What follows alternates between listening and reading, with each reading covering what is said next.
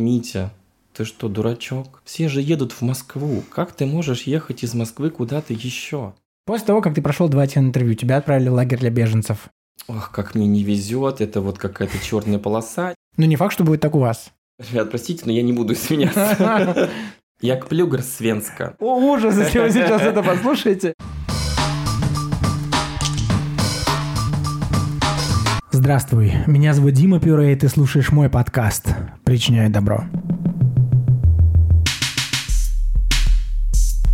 Внимание! Этот подкаст по-прежнему предназначен только для слушателей старше 18 лет. Если тебе еще нет 18, пока нельзя. Только со значимым взрослым. Сегодня у меня в гостях друг, его зовут Дмитрий или Дима. Дима, привет. Привет. Привет. Сегодня будем описать эпизод про дружескую любовь или хорошие, дружеские или близкие отношения с кем-либо. Но перед этим у меня для тебя есть блиц. Ты готов? Да. Так, блиц – это вопросы, которые я задаю гостям в начале эпизода, чтобы разговориться, ну и просто чтобы связать эпизоды между собой. Во втором сезоне я задаю по три вопроса гостям уже из предыдущих эпизодов. Так вот, Дима, что для тебя семейное счастье в смысле уюта? Уют для тебя это что? Семейное счастье и уют. Это, наверное, Ну, уютно. Для тебя уютно это что? Мгм. Это дом, это квартира, это, дети, ну, это... Дом, квартира, это как бы имеется в виду, в общем-то, место для проживания. Это без разницы, какое оно будет. Главное, Мгм. чтобы оно было твое, твое в плане по твоим личным ощущениям. А если говорить по поводу именно семейного счастья или личного счастья, для меня это совместные вечера, совместная какая-то готовка еды, встречи с друзьями, какие-то такие тусовки, когда каждый занят либо своим делом, либо совместным делом. Интересно. Спасибо. Что для тебя, или был ли у тебя опыт сердечных кручин или неразделенной любви? Испытывал такое чувство? Да, Это больно? Расскажи. больно. Больно. Но это проходит. И потом ты задаешь себе вопросом, что это было. Как ты думаешь, к тебе кто-то такое испытывал? Думаю, нет. Нет. Хорошо, спасибо. Как ты относишься к юмору и мату? Или к мату в юморе? Ты вообще материшься? Да, конечно, я матерюсь, но для меня, для меня мат – это такое небольшое отвлечение. Когда я был совсем-совсем юный, мне было лет 15, я дружил с э, взрослой женщиной. Ей было на тот момент около 60 лет. Ого. Она была незамужняя. Это все происходило на моей даче, даче моих родителей в Подмосковье. А, Для меня она была очень интересна своим жизненным опытом. Она была театралка, занималась в молодости большим теннисом и дружила с ныне покойным э, режиссером Михаилом Казаковым. Все его знают. Михаил Казаков, э, вспоминаем э, фильм «Здравствуйте, я ваша тетя». Он играл там одноногого с- э, мужчину с э, ногой костылем. И он говорил, «А, я старый солдат, и я не знаю слов любви. Вот это был Михаил Казаков. Так вот, она играла с ним э, в теннис. И когда она ругалась матом, он всегда говорил, Мариночка, милая моя, матом надо ругаться красиво. Она говорит, ну что значит красиво ругаться матом? Ну что-нибудь из серии там пиздатенько, хуевенько. Понятно. И для меня, конечно, мат является неким э, такой квинтэссенцией эмоций, которые ты хочешь передать. Но он не может использоваться для связи слов в предложении. М, Я тебя понял, да. Ну, и на мой взгляд, ты очень редко материшься, практически никогда, я бы сказал, да. Я думаю, твой... Нет, это не так. Я тебя давно знаю, поэтому мне виднее со стороны. Хорошо, спасибо. Третий вопрос, последний. Была ли у тебя когда-нибудь в жизни ситуация, когда ты тотально пом- смог поменять или тебе нужно было поменять свое мировоззрение? Ну, вот мировоззрение, ну, у нас, скорее всего, там не так часто в жизни меняется. Вот мировоззрение на какой-либо вопрос. Нет. Не было такого еще. Нет. Твое мировоззрение, оно такое стабильное, Стабильное, внутри. стабильное, да. А можешь представить, что тебе придется это сделать? Нет. Не можешь представить, да, Не твои могу. устои останутся. Хорошо, могу. спасибо. Ну что, э, Дима. С Димой мы знакомы, общаемся и дружим. Дружим, наверное, не с этого времени, но знакомы общаемся с 2011 года. Достаточно давно, это м, 11 лет. А, Это был город Краснодар, центр города. Мы познакомились. За это время ты пожил в разных городах и странах. И это была и Австрия, Вена, и сейчас Стокгольм, Швеция и Россия, различные города, и Сочи, и Краснодар, и Москва. Расскажи моим слушателям подкаста «Причиняю добро» историю свою, как ты хочешь, и что ты хочешь сказать, родился, пригодился, как ты себя сейчас позиционируешь И чем ты сейчас вообще, в принципе, занимаешься? Дим, такой вопрос очень сложный. Мы можем здесь на нем погрязнуть э, на очень... У тебя пять минут. Пять минут. Пять минут. Пять минут. Можно сделать очень много. Вам песенку свою про пять минут. Да, ну давай начнем. Э, то, что, в чем меня на самом деле часто упрекали, что я кичусь тем, что я москвич. Я действительно москвич, я коренной москвич, родился в Москве, но всегда добавлял после этих слов одно, что никакой моей заслуги в том, что я москвич, нет. Мне очень понравилось сегодня, тебе единственный раз перебью, надеюсь, единственное. Мне сегодня понравилось твое сравнение, что вот если ты москвич, и если у тебя хуй большой, то никакой заслуги в этом нет, если ты коренной москвич.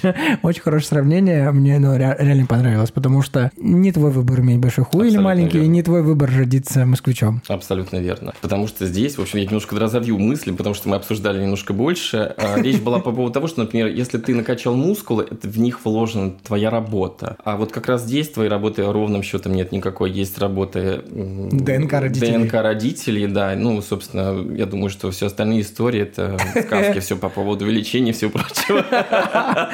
Так же, как и с паспортом и штампом в прописке. Да, так вернусь к тому вопросу по поводу того, кем я себя ощущаю. А, как известно, бывших москвичей не бывает, хотя сейчас ну, очень трудно, в общем-то, сказать, а, как я чувствую. Странно, но, наверное, документы, которые у тебя есть, они привязывают тебя а, к определенному государству. То есть, а, прожив, например, после России, прожив... А, пер, первая моя точка, где я жил, это была Австрия. Я прожил в Вене больше одного года. Это был ну, один год там с чем-то, не, с некоторым количеством месяцев. Я очень люблю Австрию, я очень люблю Вену, но я не ощущал себя там дома.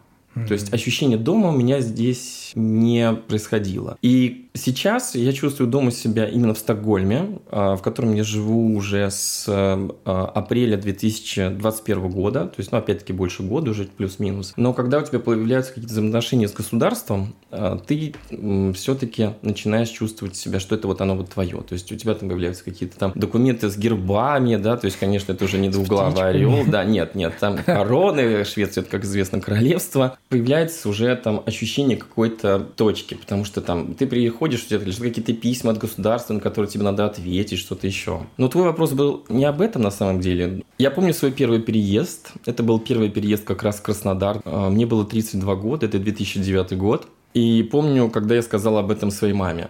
Я сказал, мам, я переезжаю в Краснодар, мне предложили там работу, и она посмотрела на меня и сказала, Митя, ты что, дурачок? Все же едут в Москву. Как ты можешь ехать из Москвы куда-то еще? И до сих пор помню, что я обиделся, потому что, ну, как бы обозвать своего сына дурачком, такая себе, конечно, история. Ой, ну сейчас, опять-таки, вопрос был не об этом, был о моем первом переезде. И, знаешь, я когда-то прочитал, что люди, которые переехали один раз, у них э, всегда появляется зуд какого-то переезда, то есть всегда им хочется куда-то двинуть дальше. То есть и даже любой переезд становится для них гораздо более проще осуществить, нежели ну, чем да. люди, которые прожили всю жизнь на одном и том же месте. А, с того момента я пожил, как Дим правильно сказал, в Краснодаре, в Сочи. После этого я жил в Вене. Сейчас потом жил в одном из маленьких городов Швеции. Сейчас я живу в Стокгольме. Почему ты решил поменять страны для жизни? И страны страны. Это, что называется... Вынужденная миграция? Вынужден... Да, то есть это я хотел применить английское прекрасное вложение have to. Have to. Да, mm-hmm. я был вынужден. Это не был моим выбором. А, конечно, я думал по поводу переезда в Европу. Но когда ты живешь... То есть мы немножко сейчас возьмем там мою жизнь в Краснодаре. Я в Краснодаре был абсолютно устроенным человеком. Моя семья жила там в отдельном коттедже, я жил там... Слушай, какой-то, мне кажется, не очень хорошо звучит. В отдельном коттедже нет. Мы сделаем пометку, что э, Димина вынужденная миграция никак не связана с современной политической повесткой. Нет. Это как раз история о том, когда ты вынужден переезжать по разным причинам. Сейчас все думают, что причина только одна, а причин может быть да, множество да. для переезда. И у Димы, правда, была очень хорошая в этом отношении обустроенная жизнь, социально комфортная, скажем так, да. удобная. И тем больнее было с ней расставаться. Да. Но нет, надо сказать, что я, в общем-то, отношусь к этому совершенно нормально. Почему? Потому что я знаю прекрасно, что мы не будем сейчас хватать за банальности, говорить там белое, черное, белое, черное, жопа, не жопа, жопа, не жопа. Это, конечно, там, это было бы, наверное, скучно, все неинтересно. Я умею опускаться с высот э, вниз и знаю, как после всего этого низа вернуться обратно. И mm-hmm. абсолютно спокойно отношусь к тому, что сейчас я что-то могу себе позволить, а завтра я, возможно, не смогу себе позволить. Mm-hmm. Я нормально отношусь к тому, что сейчас я там не могу ходить в ресторан, и у меня не будет никакой депрессии по поводу mm-hmm. того, что я не могу себе позволить там что-то такое, что-то такое. Mm-hmm. Это абсолютно... Это жизнь. Также не люблю разговоры по поводу того, что ох, как мне не везет, это вот какая-то черная полоса, это нифига это мои любимые. Это нифига это подобного. Жизнь состоит из всего из этого. И даже, как нам кажется, когда мы смотрим на какого-то другого человека, думаем, боже, как же у него все просто. Ничего у него не просто. У него точно такие же размышления, точно такие же ощущения, что ему где-то здесь повезло, а здесь не повезло. Жизнь состоит из всех таких вещей, будь они-то хорошие или плохие. Это, про... это наша жизнь. Как так получилось, что тебе все-таки пришлось экстренно э, перед пандемией принять решение о переезде? Как, возможно, это выглядит со стороны экстренно, хотя, конечно, у тебя была целая долгая история в связи с этим. Тебе даже пришлось долго времени видеться с семьей. И сейчас продолжать не видеться. Я не буду рассказывать долгую историю, скажу просто, что я был э, генеральным директором одной из строительных компаний. Как известно в России, это одна из самых расстрельных должностей. Сложная должность, да. А, я думаю, что порядка... Особенно в Краснодарском крае. Да, да, да. Я думаю, что порядка как минимум 50%, наверное, генеральных директоров так или иначе сталкивались с проблемами с правоохранительными органами mm-hmm. Российской Федерации. И я не был э, в этом плане исключением, да. То есть э, в 2016 году я получил уголовное дело, mm-hmm. которое, в общем-то, пока до 2020 года, когда был вынужден уехать, оно не приносило каких-то особых больших мне проблем. Но в 2000 2020 году произошла некая эскалация, когда я был вынужден встретившись с адвокатами, услышав от них, что Дим, мы сейчас берем рюкзак, кладем туда самые необходимые вещи, чтобы не было ни у кого ощущения, что ты собираешься покинуть родину навсегда. Едем практически окольными тропами. Я проделал путь из Сочи через Краснодар до Минска и улетел на самолете сначала в Вильнюс и потом приехал в Вену, где, в общем-то, задержался на один год. Из-за пандемии. Да, как э, по поводу пандемии, да. Так, не раз... дохлебывая, пришлось уебывать. Абсолютно верно. Я буквально улетел фактически, что называется, прыгнул в последний вагон, потому что буквально на следующий день все рейсы после моего отъезда, все, да, да, все были рейсы были отменены, и, в общем-то, поки... ни Россию, ни Европу, даже, то есть невозможно было перелететь никуда. из Вильнюс да. никуда. Ну, в принципе, э, я посещал тебя и в Вене. В Вене у тебя было очень комфортное э, в этом отношении проживание, но без ощущения легальности и без ощущения будущего. Почему ты выбрал Скандинавию? Сейчас немножко прокомментирую. Я помню твои разговоры на эту тему. Ты всегда мне, даже не так, это, не, я не, не, могу сказать, что это был каким-то твоим упреком. Это было что-то из серии какого-то такого подъеба. Ты мне скажешь, Федоров, а, да, хотел отметить, что моя фамилия Федоров. Ты всегда мне говорил, ой, Федоров, я знаю прекрасно, ты сейчас куда-нибудь, ты куда-нибудь сейчас переедешь, там найдутся какие-то твои знакомые, у которых ты сможешь жить в квартире. После этого ты можешь переселиться куда-то еще в другой новый город Европы, а там обнаружатся какие-то еще вот твои друзья. Знакомые, которые знакомые. есть по всему твоему свету. А так да, и получается. Да. Ты, конечно, меня извини, давай посмотрим назад, так и выходит. А, там просто, что понятно было, например, я такой в этом плане задумался, что это такое? Это колесо фортуны или просто Твоя потому что контактов. я прекрасный друг для людей, которые хотят принести какие-то мне блага. Это я возвращаю тебя к твоему названию. Причинить тебя хармингу, да. Да, да, да, да. Причинить добро. Не знаю, я не могу сказать на эту тему. Я думаю, что это, наверное, все-таки совокупные вещи. Почему? Потому что, опять-таки, посыл к твоему сегодняшнему. Я думаю, что я умею дружить. Я думаю, что я хороший друг. Я думаю, что так и есть. Вопрос к Скандинавии решался на самом... А, подожди, я хотел еще сказать по поводу нелегальности. нелегальности. А, да, да неуютности, Вене, нелегальности Вене, статуса, да. Я приехал в Вену легально. С туристической визой ты приехал? Туристической визе, которая истекла, соответственно, через... Время там, пандемии. Месяца. Ну, в этом смысле, да, легитимность статуса был, прошу он, прощения. Нет, он закончился, он закончился. А, проведя несколько интервью с адвокатами, с европейскими адвокатами, было понятно, что мне нужно будет дождаться окончания моей визы и дальше переезжать в другую страну. Почему? Потому что совершенно очевидно было понятно, что мне нужно получать политическое убежище mm-hmm. на основании именно преследования со стороны государства, со стороны mm-hmm. Российской Федерации. Понятное дело, что в Россию я вернуться не мог, но также я не мог оставаться и в Австрии. Австрия имеет очень близкие отношения с Российской Федерацией. В Австрии очень много денежных средств российских чиновников, коррупционеров, бизнесменов, ну, можно назвать. Ну, если попросту выдают. Просто денег, да. Выдают. Да, да. С потрохами. И таким образом, соответственно, была выбрана Скандинавия. Я сразу скажу, что ни Швеция, ни вообще Скандинавия никогда не были даже значимым пунктом в моих мечтах просто для туристических целей. То есть это было вот, ну это, конечно, было что-то выше Индии, вот, но ниже даже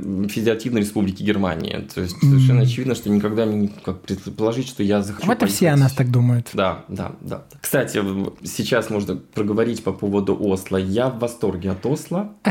Мне очень понравился город. Это без каких-то там таких, знаешь, там... Ну э, да, нам администрация города вряд ли заплатила Да, да, сразу да, да. это, да. Без каких-то там, э, там кивоков в твою часть э, в сторону Осло. Там как приятно, что как хорошо ты тут живешь, такой город красивый. Нет, конечно, это не так. Это именно искреннее ощущение. Почему? Потому что я могу сравнивать, в общем-то, там один, второй, третий город, в котором я прожил в Европе именно уже за последние там три года. И есть какие-то определенные Мне, мне, как жителю э, города Осло, не Ослянцу, не Эх. Ослицу, или как это популярно. Образ Дима, как же называются жители города Осло? Именно так они называются. Граждане или товарищи, проживающие в городе Осло. Мы никак не склоняемся в русском языке. Мне тоже нравится мой город, где я сейчас живу. Ты прав, он туристический в этом отношении. Есть такой флер туризма. Не, не производит впечатление Я вчера сказал курортный. Курортный, да. Да, Ты не курортный, туристический, правильно. курортный, я сказал Спасибо, что курортный, да.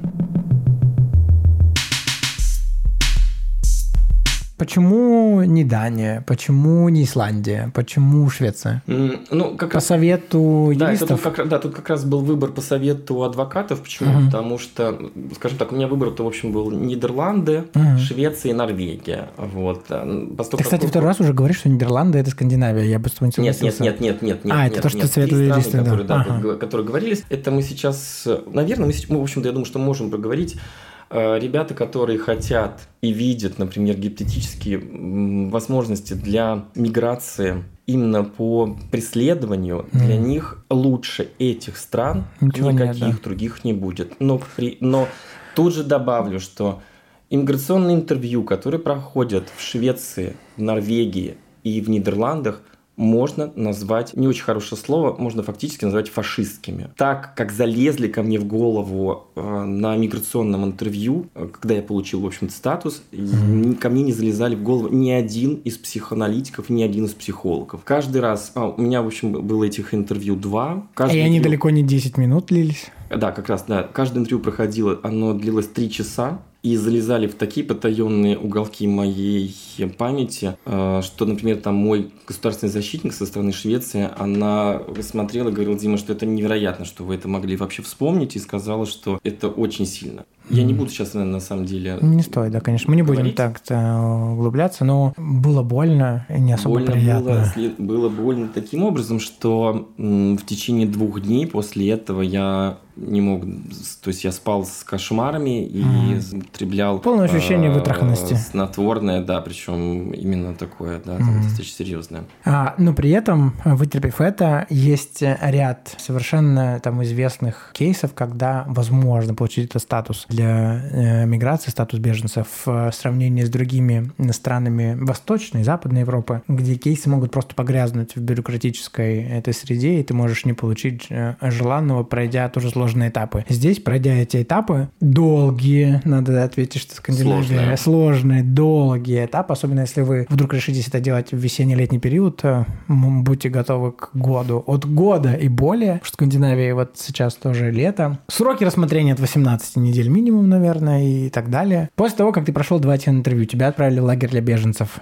Ну, лагерь для беженцев, давайте уж прям по-честному. Вот мне говорим. Это как сейчас расскажи, да, Дмитрий да. Германович сейчас мне скажет, что это, как, это опять-таки из твоего очередного везения. Все понятно, сейчас ты найдешь там Давай, давай, расскажи Да, свой расскажу, лагерь для беженцев. Как это выглядит? Лагерь А, по- значит, по-шведски. Значит, перед тем, как э, переехать в Скандинавию и перед тем, как сдаваться в миграционный э, департамент Швеции, я, в общем-то, понимал, что меня ждет. И, конечно, я рассчитывал, что это будет лагерь. М. Два дня я провел в распределителе. э, Что такое, господи, расскажи. Распределитель, Что это такое? Это что похоже очень на хостел. Э, Это маленькая комната, в которой есть раковина и двухэтажная кровать. Размером она там что-то в районе там, 8-9 метров. Ну, в общем-то, все комфортно. И Мгм. я был там один, никаких там соседей со мной не было из стран, э, не первого списка стран. Следовательно, в этом плане мне было, в общем, достаточно Мгм. просто.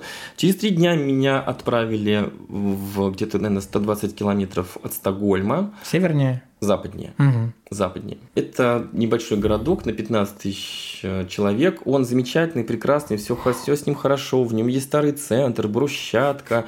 Один А, магазин H&M. Магазина H&M там не было. А, черт, да, точно, Да, точно да, да, не да. было. Вот. Он, все, он прекрасен, замечателен, когда тебе 60.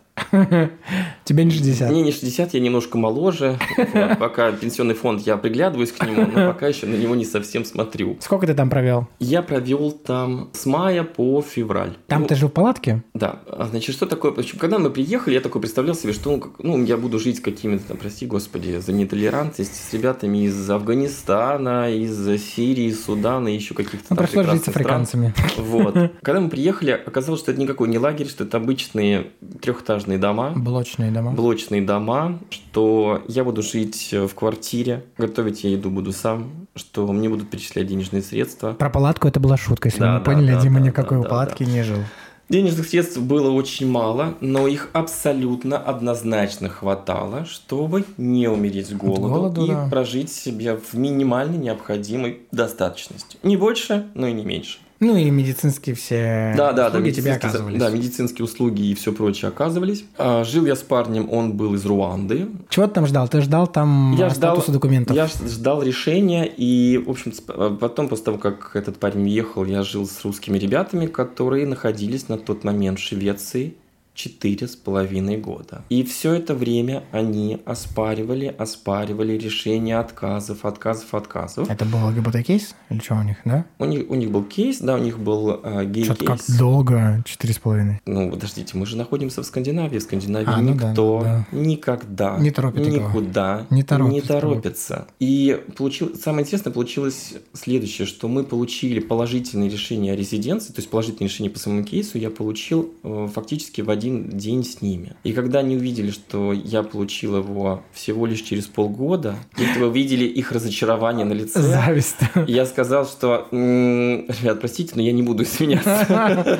Ну, Так вышло, да. Да, так вышло. Они потратили фактически, ну, скажем так, вот у них вот в этом году летом, по-моему, было 5 лет, как они находятся в Швеции. Ну, такие кейсы вообще сложно все сравнивать. Каждый кейс в этом случае будет индивидуальный, в зависимости от твоего адвоката, в зависимости от э, твоей истории. мало принимают участие в этих А вещах. Тот, кто тебя консультировал на моменте подачи вот этих всех моментов, который тебя подготовил. Я думаю, что это важно. Когда ты делаешь это сам без адвоката, и когда ты делаешь это... Кстати, Дима может помочь оказать вам консультативные функции, так как человек, который совершенно недавно получил все, на своей шкуре прошел все этапы, Дима может оказать э, консультации по различным кейсам. Консультация в среднем стоит... Давайте начнем так, что она, наверное, длится пару часов, 2-3 часа, наверное, точно, и которая может вас поддержать и рассказать вам на вашем родном языке, чего вам стоит ждать, как обращаться, куда, ну и приземлить относительно ваших, наверное, фантазий ожиданий, как это будет. Потому что то, что вы можете найти в интернете, во-первых, в 2020 году уже не так актуально, потому что все, что есть в интернете до пандемийные в основном истории, после пандемийные сейчас совершенно по-другому. Поэтому в этом отношении может вас помочь и проконсультировать, но мы берем конкретно Скандинавию. Ну, Да. конкретно Швецию. Так вот, сравнивая такие истории, то, что у них это было 4,5 года, а у тебя полгода, это, я думаю, не вопрос тоже не про везение, а про вопрос подготовки Да. и желания целеустремленности. Здесь надо сказать сразу, я на,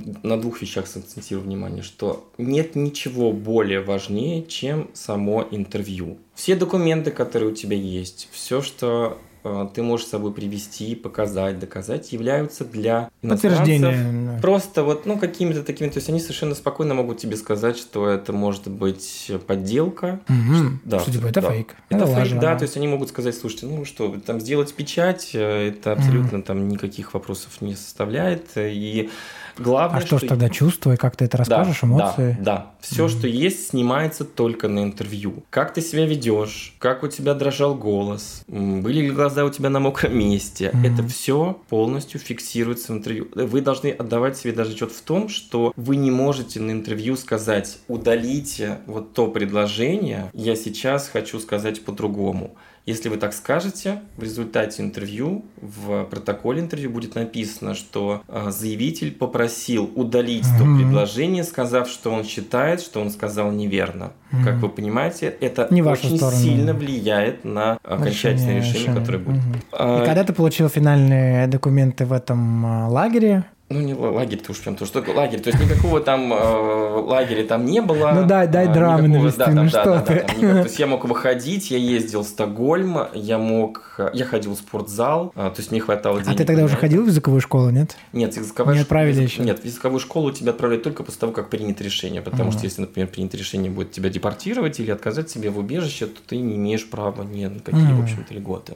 Решение я получил в декабре 2021 года, всего лишь через ну, там, 6 небольших месяцев после подачи прошения. Это очень, Очень быстро. Это Мы, невероятно да, быстро. наши документы по рабочему виду на жительство э, собирали от момента первой подачи потери документов и с второго сбора отправки прошло 9,5 месяцев. Хотя это форсировалось, и мы подавались не просто так. Ну, у вас скажем 9, так. 9,5 месяцев хорошие, как называется? Родили. Роди- родили, как-то родились. Переношенного, немножко переношенный, да. переношенный вид на жительство, да. Вот, то есть То, что у тебя, правда, с учетом еще постковидных реалий, Да. очень оперативно. Да. Ну, не факт, что будет так у вас. Ну, надо, нет, надо сейчас понимать, что сейчас ситуация миграционная в Европе немножко другая, но Нагруженная. она никогда, она никак не связана, в общем-то, с Украиной, просто поскольку, поскольку сейчас э, просто другая ситуация сейчас. Ну, и после того, как ты получил это решение, тебя отправили учить язык, да, сейчас? Чем ты сейчас А, занимаешься? Да, вот расскажу. Значит, после того, как э,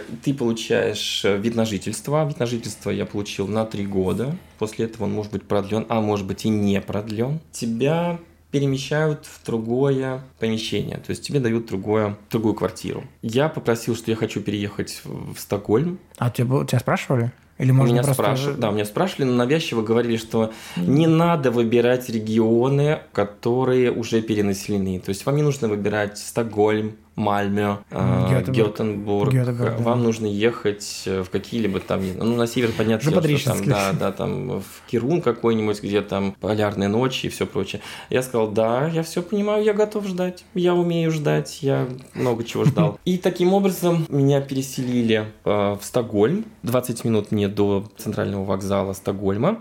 И я, в общем-то, считаю, что у меня очень крошечная квартира. Очень крошечная квартира Меньше, чем наши? меньше, чем ваша. И, в общем-то, надо сказать, что это называется, как известно, история история, и судьба ржет над тобой очень часто. Сейчас, можно небольшую Да. историю расскажу? У меня есть друг в Краснодаре, зовут его Виталий. Когда мы с ним познакомились, он буквально купил себе квартиру и приехал в свое новое жилье. Квартира у него была микроскопическая для меня того времени. Тот, который был тогда я, когда жил в Краснодаре. В Краснодаре я жил в 100-метровой квартире. У Виталика квартира 20 или 22, что ли, квадратных метра. И когда я пришел, он отмечал день рождения и новоселье, и его подруга сделала тост какой-то. Виталик, давай выпьем да, вот за твое достижение, что ты переехал в квартиру. Я оглянулся по сторонам и наглым голосом сказал, ну, надо сказать, что не очень себе достижение. Ну вот, судя по всему, судьба запомнила то прекрасное мое высказывание, и я теперь сейчас расплачиваюсь за все это. Но нет, слушайте, это не нытье никакое, у меня отличная квартира, я сделал его действительно Комфортно. очень уютной, комфортной. М, Я живу в- фактически в лесу, у меня рядом ночью я иногда закрываю окно, потому что птицы поют. Невозможно громко, вокруг ходят зайцы, олени и белки. То есть, ну, мне, конечно, не скажу, что я чувствую себя э, белоснежкой с семью гномами, вот. Но иногда ощущение такое бывает. Чем я занимаюсь? Я занимаюсь тем, что я учу шведский язык. Это порядка 4 часов в день. Не Много раз в неделю. Много не неделю. должен, но дважды прогуливаешь. Насколько я понимаю, что ходишь минимум три. Это нехорошая информация. Я выполняю все предписания врачей. А, Плюс к этому закончил недавно курс обществоведения шведского. Это очень странный курс, который... Теперь ты знаешь, что должна есть беременная женщина. Он, о, это очень странный курс. Да, то есть он э, предполагается... Мне мне кажется, что он для тех людей, которые, прости господи, опять меня, которые недавно слезли с пальмы. То есть, например, там на первых двух уроках нам рассказывали, что в Швеции есть метрополитен, что метрополитен в Стокгольме не бесплатный, что вы должны платить. приобретать билеты, Билеты. что билеты выглядят вот так, что их надо прикладывать так. И вы не смеетесь, я абсолютно серьезно говорю, это показывали э, в презентации, и мы вот видели все эти прекрасные валидаторы, билеты, как они выглядят. Скажи, скажи, а что должна есть беременная женщина? Да, и один из уроков был, что беременная женщина должна питаться с определенным количеством килокалорий, что-то там еще. Не знаю, каким образом я навредил беременным женщинам, что я должен был выслушивать все эти прекрасные ис- история. Ну вот, однако, Вот теперь ты это знаешь. да, теперь я это знаю. Не скажу, что... А, кстати, курс был, курс был на английском языке, естественно. Есть курсы на русском языке, но они проходят достаточно редко. И я знаю, кто, был, кто будет большинство на этом курсе. Я отказался, сказал, что нет, мне интересно, конечно, на, М, на английском языке. М. Ты планируешь выходить на работу? Вопрос с работой в Швеции достаточно интересен. Объясню почему. Очень странная ситуация. Я думаю, что это ситуация во всех странах Скандинавии, когда средняя зарплата у всех, в общем-то, плюс-минус одинаковая. Одинаковая, уравнивается Ты можешь налогами. быть... У меня есть друзья, ребята из Бразилии. Один из них инженер, как это сказать, Конструктор? ядерщик, А, ядерщик, мой. физик. Он физик, ядерщик, физик, Ага. ядерщик, и он работает на американскую м, Атомную атомную компанию, Ага. которая находится в Швеции. Его зарплата, ну я думаю, что они, наверное, вряд ли будут слушать нас Да. на русском языке, если я не расскажу. У него зарплата порядка 28-29 тысяч крон в месяц. На рубли переведем, это будет где-то, наверное, в районе 200 тысяч рублей. У, А него второй муж выше, у него просто. высшее образование, то есть он закончил в Рио-де-Жанейро университет, учился порядка 6 лет, и они переехали вместе в Стокгольм. И его супруг, который без высшего образования, он не учился, то есть он закончил, у него только, сред- у него только среднее образование школа, он работает в компании э, Scania, его зарплата 27 тысяч крон. Ну, то есть, там, грубо говоря, 190 тысяч э, рублей. В этом случае поговорка «кто на кого учился» Да, да, да. не да, очень Не работает. Не работает, да. Это, наверное, с одной стороны хорошо, и с другой стороны плохо. Это очень по-скандинавски. Э, Вернусь к тому вопросу, который ты задал, хочу ли я выйти на работу. Да, я хочу выйти на работу, но, опять-таки, система построена немножко неправильно с моей точки зрения. Почему? Потому что если я выхожу на любую работу, то пособие, которое платится мне, полностью нивелируется. То есть, грубо говоря, если я буду зарабатывать... Да, то есть, я, э, то есть, если, например, я выхожу там, я начинаю... И получается, что Они тебя не стимулируют, не стимулирует стимулируют, меня да. работать. Да, Да, то есть, скажем так, то есть если я, например, там найду работу на 10 тысяч крон и начну зарабатывать 10 тысяч крон, я не буду получать ни на крону больше. То есть мне просто то Мгм. пособие, которое я получаю, мне его отменят. Вот ты в России занимался консалтингом и Я занимался занимался- строительством. Ты хочешь в этой же сфере? Ну вот, допустим, если мы... Нет. Не хочешь, да. Я даже не закончил, нет. Окей. А в какой бы сфере ты бы хотел при прочих равных хороших условиях, если мы возьмем за данность, что твой жилищный вопрос, он решен? Чем бы ты хотел заниматься? Тут ответ будет следующим. Э, если говорить конкретно про Швецию, я для себя сказал э, буквально следующее, что, судя по всему, какого-то резкого улучшения качества моего шведского языка не будет. Я кплюгер свенска, это значит, я учу шведский. Я пратер инте свенска, это значит, что я не говорю по-шведски. Mm-hmm. Это, наверное, кстати, проблема такая же, как и здесь, э, в Норвегии. 90 8% населения Скандинавии разговаривает ну на, на английском, английском языке. Свободно, и да. даже официальный документ оборот с государством может идти на английском языке, да. ни у кого проблем не будет. То есть я даю себе отчет в том, что, конечно, нужно знать местный язык для того, чтобы чувствовать себя все-таки mm, в своей тарелке. В своей тарелке. Но давайте все-таки возьмем в качестве знаменателя, что никогда в Европе вы не будете своими. Спорный, на мой взгляд. Давай поспорим. Не, просто спорно, спорить не станем. Возможно, если бы я приехал сюда в 18 Если бы это было твое 17 решение, лет, нет, может быть, ты сравниваешь, что это было не твое решение, а you have to. У тебя было вынужденное решение об эмиграции. В нашем случае оно тоже было не совсем наше, потому что мы особо-то не выбирали, предлагали только вот это, но мы просто на это согласились и переехали. Я не выбирал э, Норвегию. Я вообще, кроме того, что у них есть фьорды и лыжи, ничего не знал про них. Вот. Сейчас я тогда тебе... Мы сейчас немножко поменяемся с тобой местами. Я задам тебе вопрос на эту тему, разовью. Много ли у тебя друзей норвежцев? Один. За три года, да. Немного, да? А А. есть ли у меня друзья других национальностей? Да, много. Вот. А ты теперь можешь мне вернуть, много ли у меня друзей шведов? Да, Сколько? один. Вот и померим. Да. Я стараюсь общаться именно с иностранцами в Швеции, не с русскоязычными. Мгм. Не знаю почему, но мои отношения с русскоязычными за границей не складываются. Мгм. Возможно, это связано с тем, что, как известно, разные потоки иммиграции, разные этапы иммиграции, которые там 90-е годы из Советского Союза Мгм. уезжали, потом э, след... а, волны, волны. Волны разные волны иммиграции, как бы, да, там общаются друг с другом. Это известная, в общем-то, теория. Ну, кстати, Возможно. похоже на правду. Вот, наверное. но почему-то как-то, ну, не складывается у меня никаких общений с русскоязычными, Мгм. что в Австрии была такая же история, что в Швеции. Я общаюсь, как я уже сказал, там у меня там есть бразильские друзья, и как-то, не знаю, может быть, потому что мы там одинаковые по менталитету и по именно эмоциональности. Все шведы, я думаю, что такая же история у тебя с норвегами, они считают, что я кто? Истеричка. Драма Куин. Да, истеричка Драма Куин, да, да, да. То есть это там, да, там полное увеличение там отношения там к каким-либо событиям. Шведы очень холодные, они очень равновешенные, они не терпят конфронтации, как я. Переживают все внутри. На мой взгляд, это очень деструктивно переживать. Да. Лично для меня проще выживать все и проживать наружу. Потому что если я буду проживать, как они внутри, то я кончусь. А мне не надо, чтобы я кончился. Поэтому лучше быть драмаквинной истеричкой. Зато все Да. из, Да. а не в. А они в проживают. У них так принято, они так привыкли, они так научены.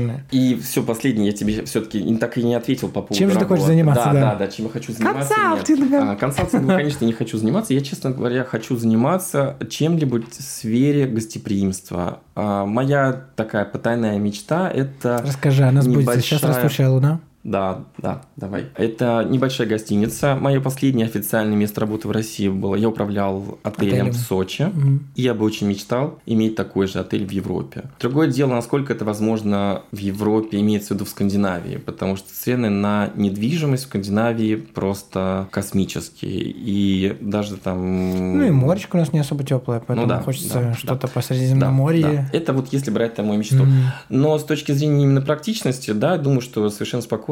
Я думаю, что где-нибудь там в октябре, в ноябре я попробую пойти, так же, как и вот мои друзья бразильцы работают, э, пойти по найму в какую-либо компанию Мгм. для того, чтобы работать, потому что, в общем-то, я считаю, что опыт работы и мои, мой experience и skills э, Всё еще available. Да, да, да, достаточно. Affordable. продать. Можно, еще продать, да. Смотря какой фабрик. You know.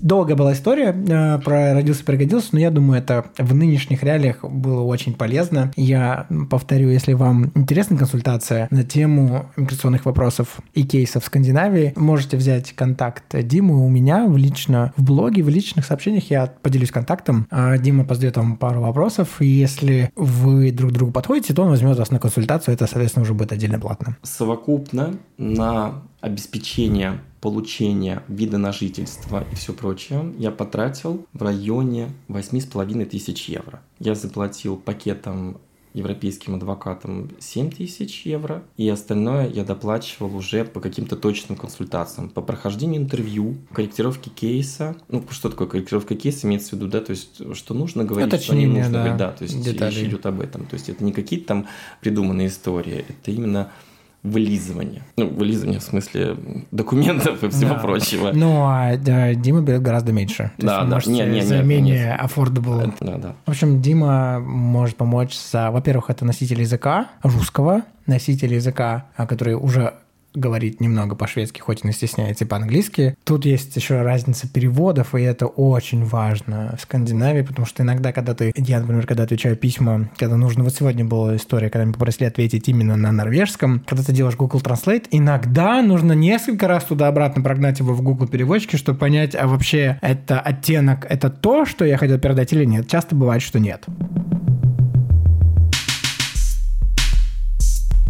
Мы перейдем к той теме сегодняшнего эпизода про дружбу. У меня с тобой получилось сохранить э, дружеские контакты и отношения достаточно близкие через разные страны, через долгое время. Но вот так бывает не со всеми. Сначала попсу вопрос. Что такое дружба для тебя? И как думаешь, почему иногда э, отношения, на твой взгляд, могут у- увядать? Что для тебя дружба? А, Перед тем, как а, мы начинали с тобой записывать подкаст, я проверял два слова в переводчике. Первое слово я проверял friendship, Мгм. и второе слово я проверял relationship. Не в том плане, что я проверял их, что я хочу узнать, как они переводятся, конечно, я знаю. Просто э, я хотел притащить сюда эти два слова для того, чтобы показать, что, в общем-то, отношения, которые у тебя есть там любовные отношения, партнерские отношения, то есть имеется отношения там твои там, да, там с твоим партнером по жизни. И отношения, которые у тебя есть с твоими друзьями, они во многом зачастую схожи. И есть совершенно дебильные банальные фразы, опять мы возвращаемся к теме банальности, которые касаются излюбленных фраз типа отношения – это работа, Конечно, это не так, мы не должны к этому относиться как к работе. Но это работа над этой сферой жизни. Абсолютно. И опять-таки отвечая на твой вопрос заданный, что такое для меня дружба? Дружба – это отношения. Да, иногда отношения заканчиваются. И не потому, что они закончились из-за какой-то там проблемы, из-за какой-то там ссоры. Ну, просто вот оно как-то вот э, развело по жизни и все. То есть, ну, угу. как бы исчерпали себя, стало неинтересно угу. или что-то еще. К этому надо тоже нормально относиться. Но я грустно. Раз, да, это, гру, это грустно. И я как раз я очень часто задавал себе вопрос, э, глядя на своих родителей, почему, например, у них там в моем возрасте там в порядка там 40-50 лет стало меньше и меньше друзей. И задавал себе вопрос, для чего? Для того, чтобы понять, смогу ли я сохранить э, в этом возрасте своих друзей. Учитывая, mm-hmm. что, в общем-то, я там живу в другом государстве сейчас очень трудно поддерживать mm-hmm. отношения на расстоянии. Но это слишком многофакторная вещь, которая не позволяет, в общем-то, сравнить. И да, ну, есть да. какие-то определенные тренды, да, когда нам иногда в какой-то момент проще человека отпустить и сказать, ну вот, вот оно вот пошло, уплыло, и не нужно сейчас прилагать каких-либо больших усилий для того, чтобы искусственно это сохранить. Ты Но знаешь, я, я стараюсь. думаю, это чуть-чуть э, лживо, потому что не то, что не нужно, не хочется увидеть, что мне больше не хочется прилагать такого усилия и увидеть начало момента не хочется. И когда ты увидишь, что мне больше не хочется тратить столько усилий, вот тогда, наверное, для меня дружба заканчивается. Когда тебе все еще хочется тратить вот столько усилий, то тогда эти отношения могут развиться. А когда ты честно увидел, то потом развидеть это, к сожалению, на мой взгляд, невозможно. Когда ты увидишь, что я больше не хочу. И вот потом с этим открытием в обратку, ну, на мой взгляд, практически невозможно. Мне больше не хочется. Я не знаю, что должно произойти, чтобы мне снова захотелось складываться в эти отношения. Я больше не вижу в этом чего-то чего видел раньше. Да, грустно, но максимально честно тогда к себе.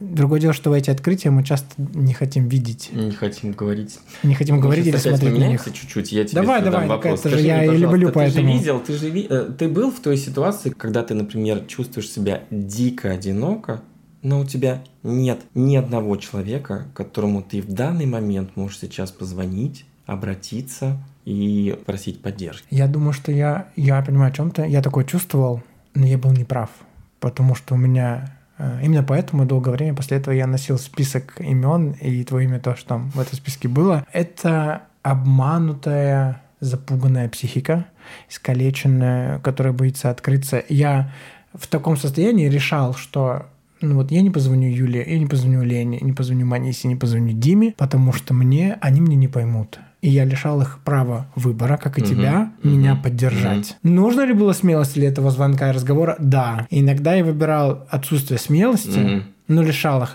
этого права. Поэтому эта бумажка в телефоне меня долго выручала, где было написано «Дима, это твои друзья, они проверены временем. Им можно позвонить, написать в любом состоянии. И даже если они не ответят, вспомни предыдущие года, они тебя поддерживают. А, почему мне лично было важно видеть это, я не знаю. Ну, может быть, я не могу сказать, что я визуал, но мне вот нужно, чтобы это попадалось на глаза, потому что так ты находишься в этой в тоннельном мышлении, что, ну вот, они не поддержат. Но ведь они иногда не знают, что с тобой происходит и скорее не иногда, почти никогда не знают. Это ловушка вот этой соцсети, которая у нас есть, что ты думаешь, что ты смотришь у человека 15 секунд, ну или там 30, 45 секунд его жизни, и ты думаешь, что ты знаешь, что с ним происходит. Но ты же не видишь там ни чувств, ни мыслей. И я очень часто был в этой ловушке, как ты, но я думаю, что в жизни, в любом абсолютно, в любом абсолютно случае, в исключительных вряд ли, когда ты смог за сколько-то лет жизни хотя бы на пальцах одной руки набрать двое-трое человек, которым ты можешь в любой момент, хоть когда позвонить. Нужно было для этого смелости, да, но они смогут тебя принять и понять. Ну вот, если у тебя готовность на это, иногда писать кому-то или позвонить бывает гораздо тяжелее, чем пойти, да хоть что угодно сделать. Не будем называть ну, различные все остальные модели поведения. Но я понимаю, о чем ты.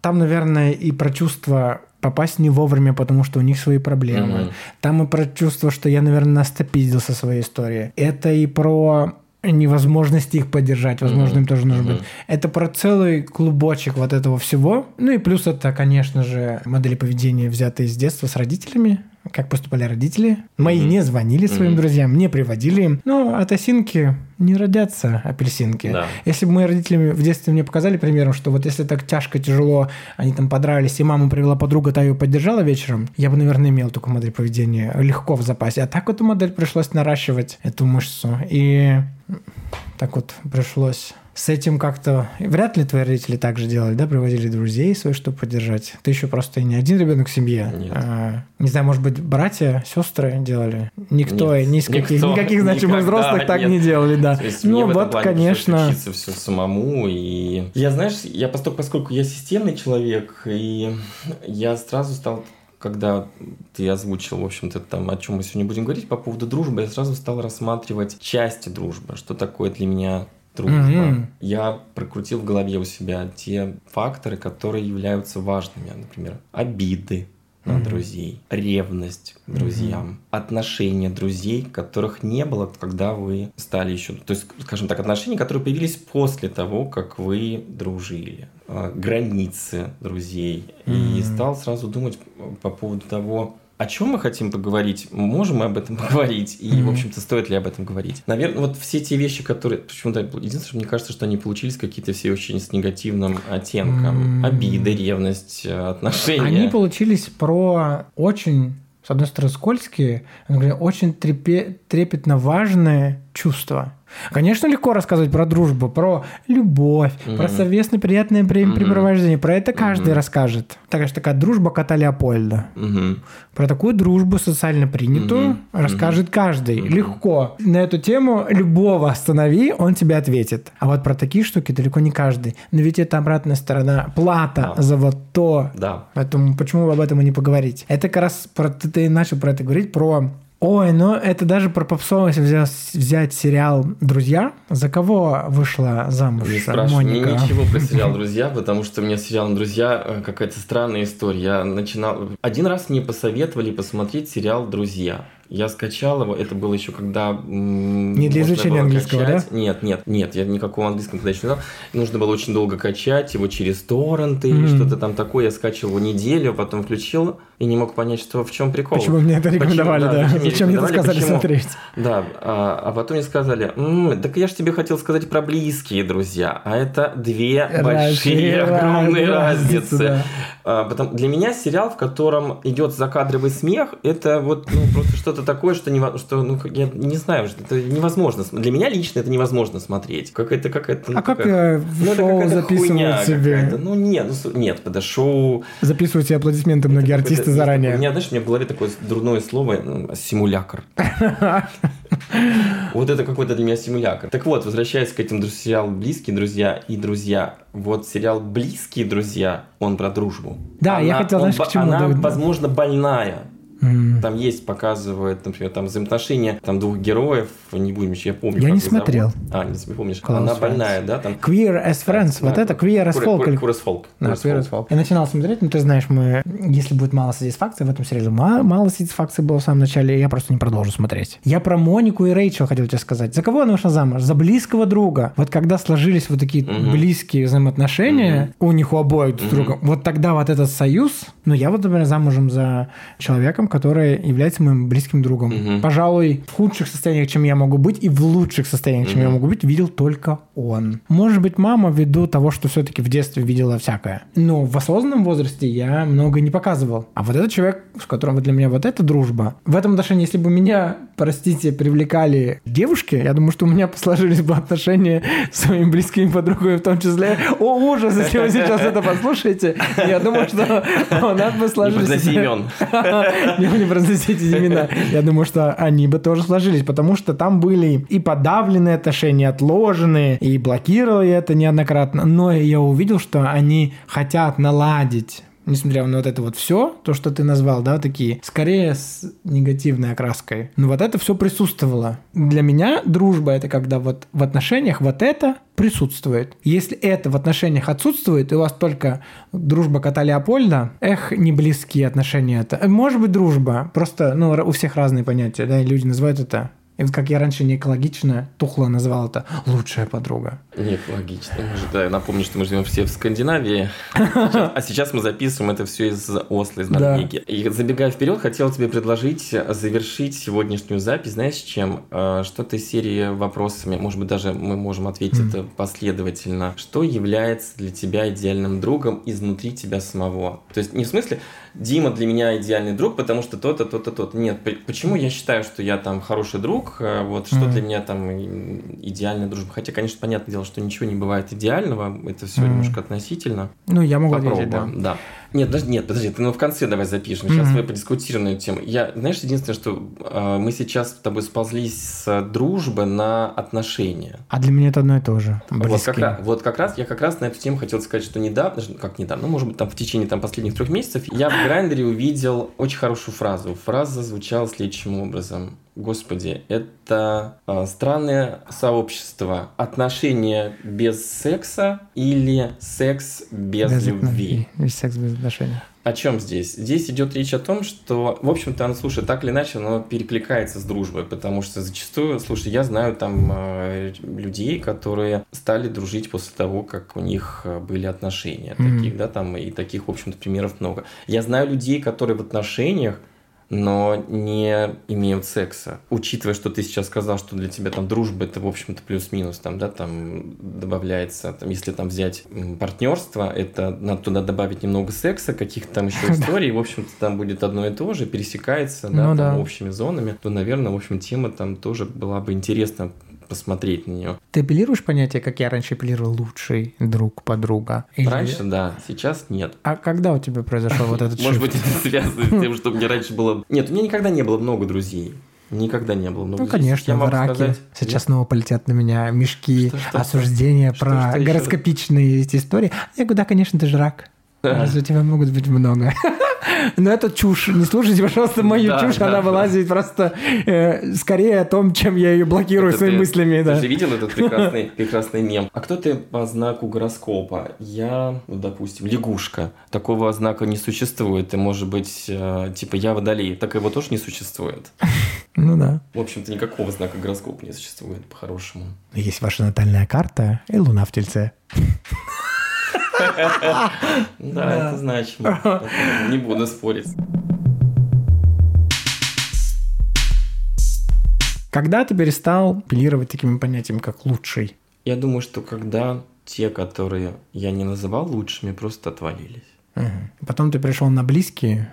Да. Мгм. В общем-то, наверное, можно сказать, что у меня за всю жизнь было, скажем так, в текущем периоде только 2-3 Близких. четыре близких друга. Имеется в виду, ну, не в смысле там за всю жизнь, там вот они только были. Да, наверное, не больше. Ты можешь про- прощать предательство в дружбе? Надо оценить, что такое предательство. А что для тебя предательство? Дружеское предательство? Наверное, у меня нет для меня предательства дружбы. Я думаю, что нет, я не оцениваю друзей с точки зрения предательства. Для меня, наверное, важно слово пренебрежение. Оно для меня более важно, потому что мне кажется, что невозможно. Что такое предательство в дружбе? Это что? Что тебя не пригласили на день рождения? Не знаю. Или не пригласили на свадьбу. А с другой стороны, что такое пренебрежение? Пренеб- Что, например, такое пренебрежение? При- Например, ты забыл поздравить друга с днем рождения именно в этот э, конкретный день, а позвонил через день? Мгм. Нет. Я понимаю, о чем ты. Для меня практически, наверное, невозможно э, теперь предательство в дружбе, потому что это про интенсивность неприятных ощущений, которые человек, безусловно, может другому причинить. Но, пожалуй, когда ты в ладах с собой, пожалуй, мне никто не сколько, кроме женщины, которая оставляла эти ловушки по имени мама, и партнер, который я выбрал по образу мамы, пожалуй, вряд ли кто-то сможет мне столько теперь причинить неприятных ощущений, потому что я смогу себя вычленить, э, отщепить от этих вот ощущений. А с этими двумя я не смогу. Это, наверное, какой-то следующий уровень. Но вот с э, друзьями Смогут причинить много неприятного? Да. Смогу теперь себя вычленить? Да. Жалею, что это осознание пришло в 35? Да. Хотел бы я, чтобы оно пришло раньше? Да. Ценно ли бы мне это было в 25? Нет. Пока ты сейчас отвечала и развивала эту тему, я действительно вспомнил, что такое для меня предательство. Я знаю, что это такое. Как я и говорил, у меня есть уголовное дело в Рей. Оно было и есть сейчас. Мгм. И я знаю, что это такое. И даже то предательство, которое было на этапе этого уголовного дела сделано, я его простил. Мгм. Я помню о нем, я помню о нем, я о нем говорил, Мгм. мы его проговорили. У нас разный взгляд на эти события. Я считаю, что это событие было именно так, и никак иначе. Это как раз именно вопрос предательства. Почему это произошло? Испугался человек, хотел прикрыть себя, сделать для себя лучше. Трудно сказать. Но Мгм. для меня было проще бы, если бы он это правду сказал. То есть, если бы он не выкручивался из ситуации и не говорил, типа, что картина выглядела по-другому. Нет, картина выглядела однозначно. А Для меня проще, наверное, простить было это, нежели чем отказаться от отношений человека. Сейчас я с этим человеком не общаюсь Мгм. и не знаю, что должно произойти. Я добрый человек, прав, до- я добрый человек, может быть, где-то это граничит с глупостью. Я не знаю. Ты не злопамятный. Давай так. Не- ну, мне Не кажется, знаю. И- и- Нет, всегда, когда меня спрашивают, злопамятный, я говорю, нет, я не злопамятный, я просто злой память у меня хорошая. Ну, Мгм. понятное дело, что опять-таки, да, там это такие клише, Мгм. которые там, за которыми мы скрываем, что есть на самом деле. М, Сложный вопрос. Сейчас я отвечу однозначно. Я не готов общаться после Мгм. этого, потому что я, не это, хочу. наверное, один случай из предательства. Хотя М. Сейчас, что-то как ты прямо меня спросила, мне стало сразу лезть в голову, вот, что есть эти какие-то случаи предательства. Мгм.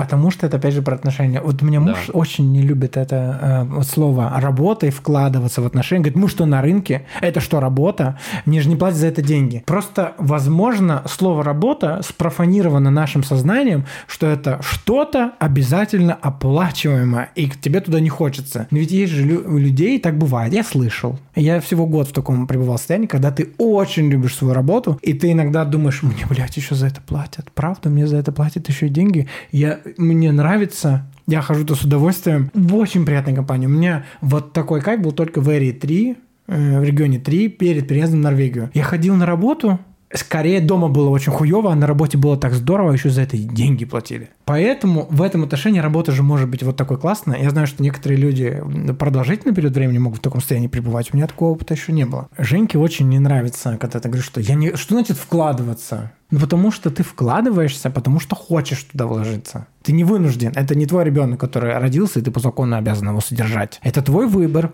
Провести время с человеком или не провести время с человеком. Ответить ему на телефонный звонок или не ответить. Угадать. Больная тема. Почему? Ну, не. Это больная тема. Тем более вот в наших дружеских с тобой отношениях. Это больная тема. Я, я не буду тебе... Я, ты Ну да. знаешь прекрасно, что... У меня есть такое. Я не всегда А, отвечаю и не Да. всегда звоню. И еще хуже, когда ты фактически говоришь... Канцелишь. Да. Нет, ты говоришь следующим, ты говоришь, да, я не ответил тогда на звонок, я в будущем постараюсь этого делать меньше, но я не исключаю возможности того, что я сделаю это впредь. Впредь. В этот момент мне хочется дать тебе по башке.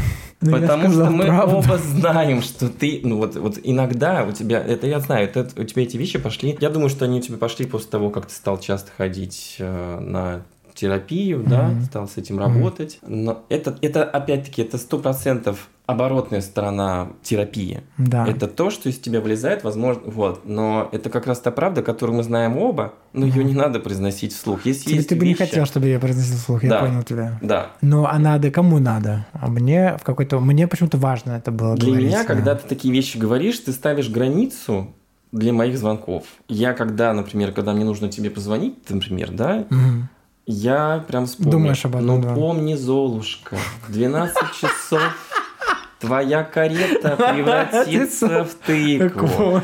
И я также себе говорю, сейчас, блядь, мне сейчас так хуево, надо бы Димке позвонить бы. Но ты должен понимать, что я... всегда есть шанс, что я отвечу.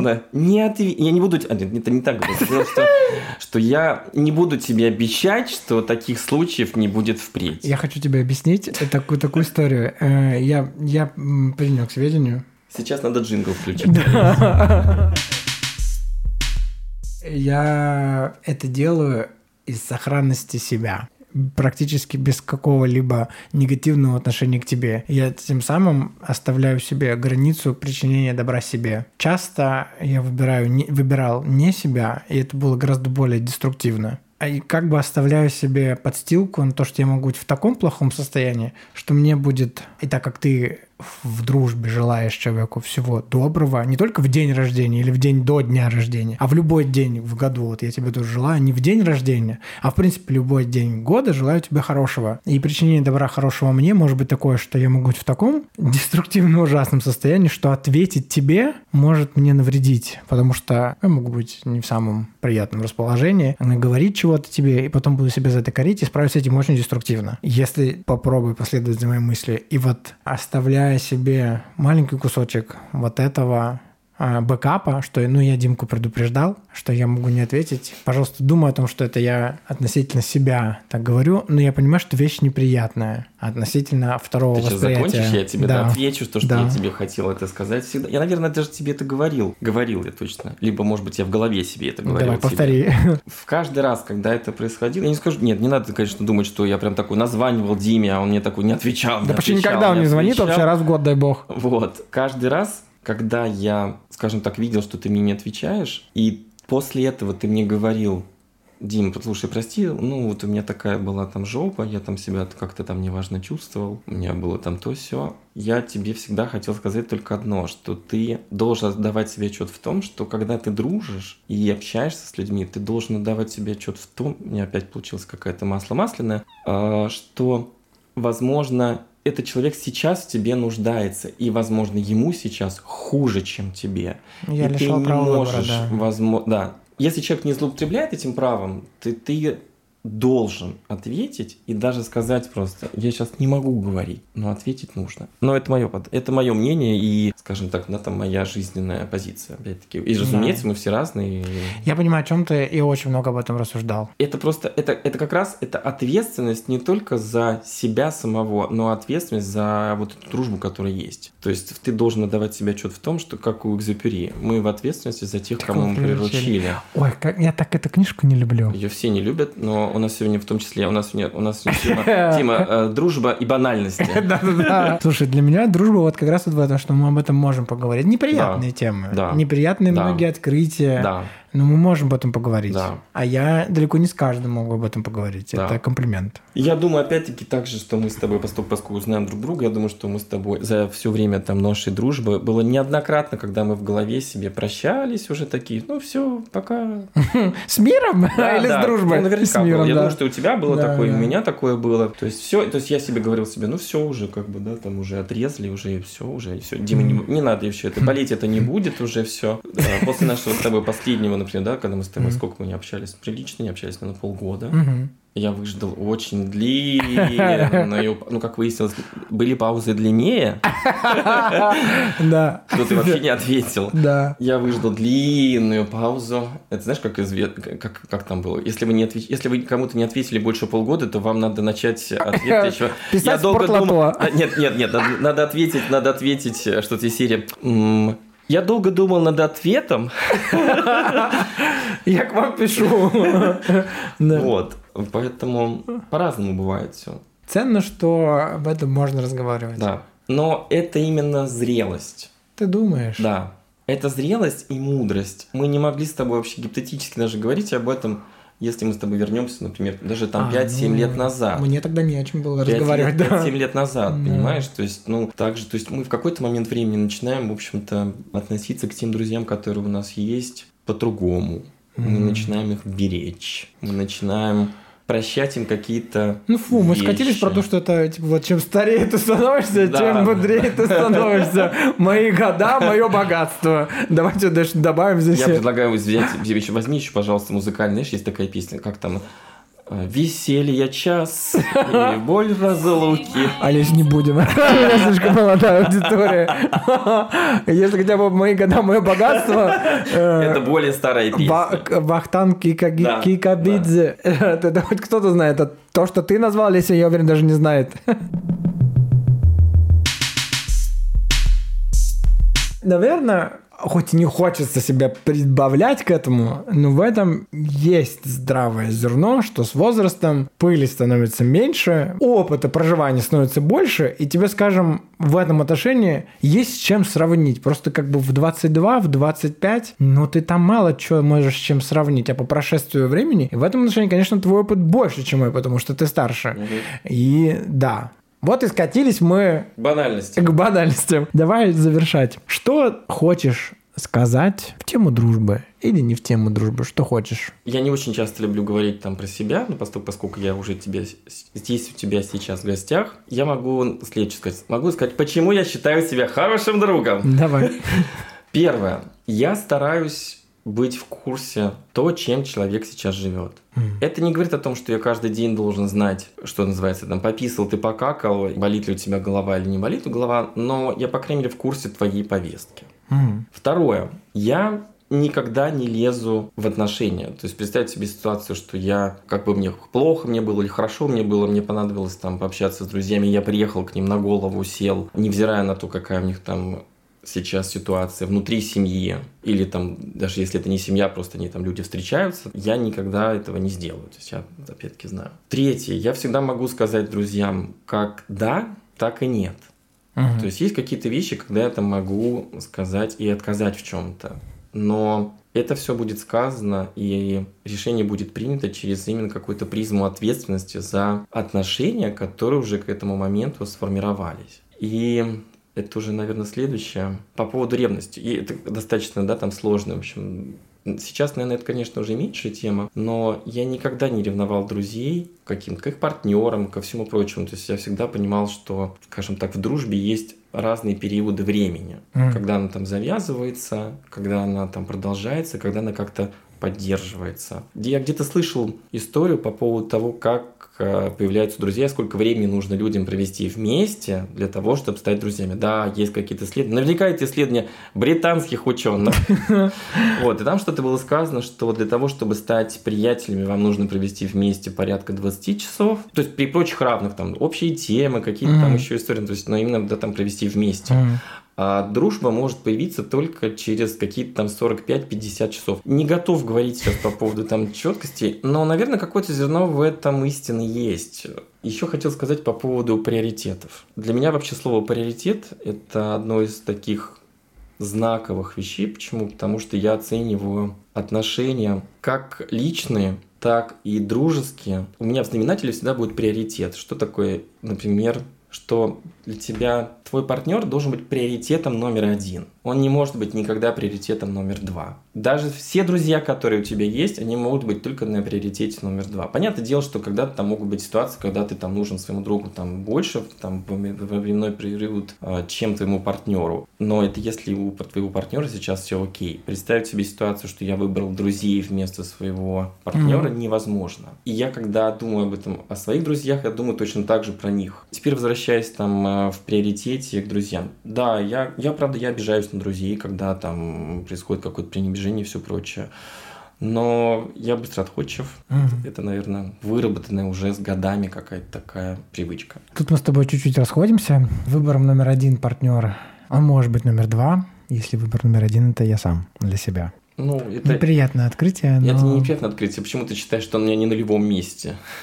А, ну, не на любом, да, да. это must наверное, Потому да, там- выбираешь партнера, нужно выбрать себя. Мне с этим сложнее. Я только учусь в возрасте после 33 выбирать себя, а не партнера. Что чаще я выберу, выбирал не себя. Поэтому, ну это так, э, если Мгм, подразнить мгм, тебя. мгм.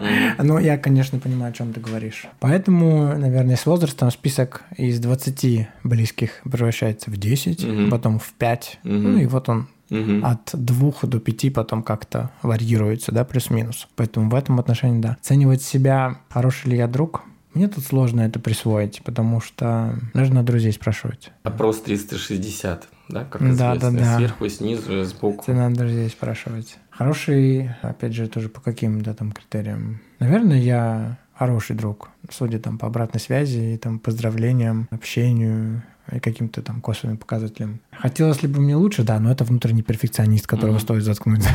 Иногда э, лучший враг хорошего. Мгм. Уже не про лучшего, опять же, говоря про хорошего. Легко ли со мной ладить союз? Не думаю. I'm a hard cookie. Тем и ценен. Отходчивый? Да. Но нелегко в этом отношении. Ну, ты, у тебя есть хорошее качество, когда ты можешь, э, я не знаю, правда, я думаю, что тебе это недешево дается внутри себя, но ты можешь такой сказать, да, окей, виноват, да, пошли дальше. Да, признавать, да, это тяжело. Призна- ну, признавать то, что что-то было.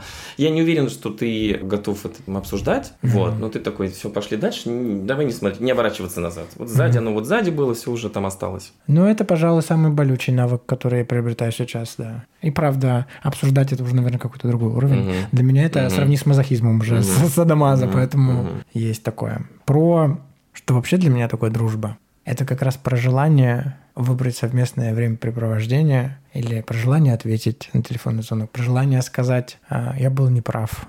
Для меня вот это дружба, когда человек, другой партнер, выберет то, что меня или может вот такие вещи со мной обсуждать, для меня вот это дружба.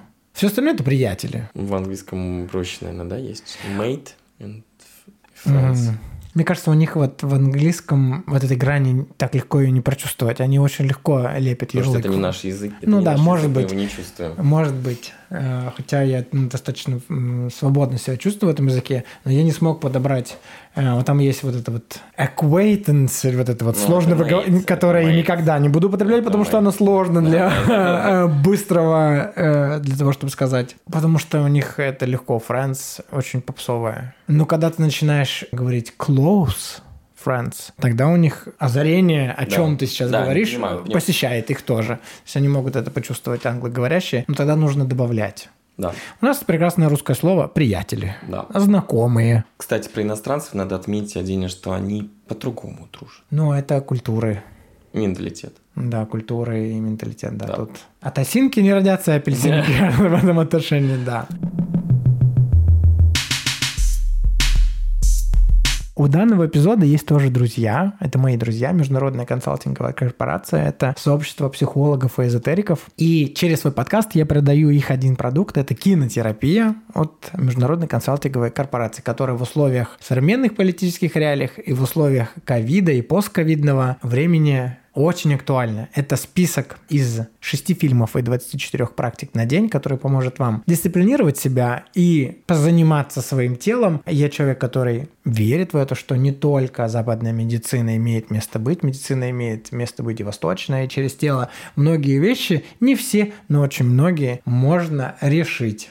А также как через тело можно порешать очень многие ментальные штучки свои, позаботиться о себе. А, Шестиминутные практики и медитации могут и очень даже. Человек, который ежедневно медитирует специальным образом, и человек, который не медитирует специальным образом ежедневно, уровень их принятия и спокойствия достаточно разный. Это я могу судить по себе. А, Пробовал как то и другое. Так вот, если вам интересен данный продукт и интересны детали с видеоинструкциями, можете написать мне в личном сообщении. В описании к этому эпизоду я оставлю карту свою Тинькофф Блэк. Если вам понравился данный эпизод, вы можете угостить меня кофе или бокалом вина, или просто отправить мне приятное спасибо э, за производство данного подкаста. Оставлю свой номер телефона. Он, кстати, там был всегда. Не знаю, почему вы удивляетесь. Он, правда, там давно. Посмотрите в описании каждому эпизоду, если вы хотите приобрести программу кинотерапия антистресс от Международной консалтинговой корпорации. А также обратитесь, пожалуйста, ко мне, если вас интересуют услуги консультационные относительно миграционных кейсов в Скандинавию. Я, позадавав несколько вопросов вам, поделюсь номером телефона Дмитрия.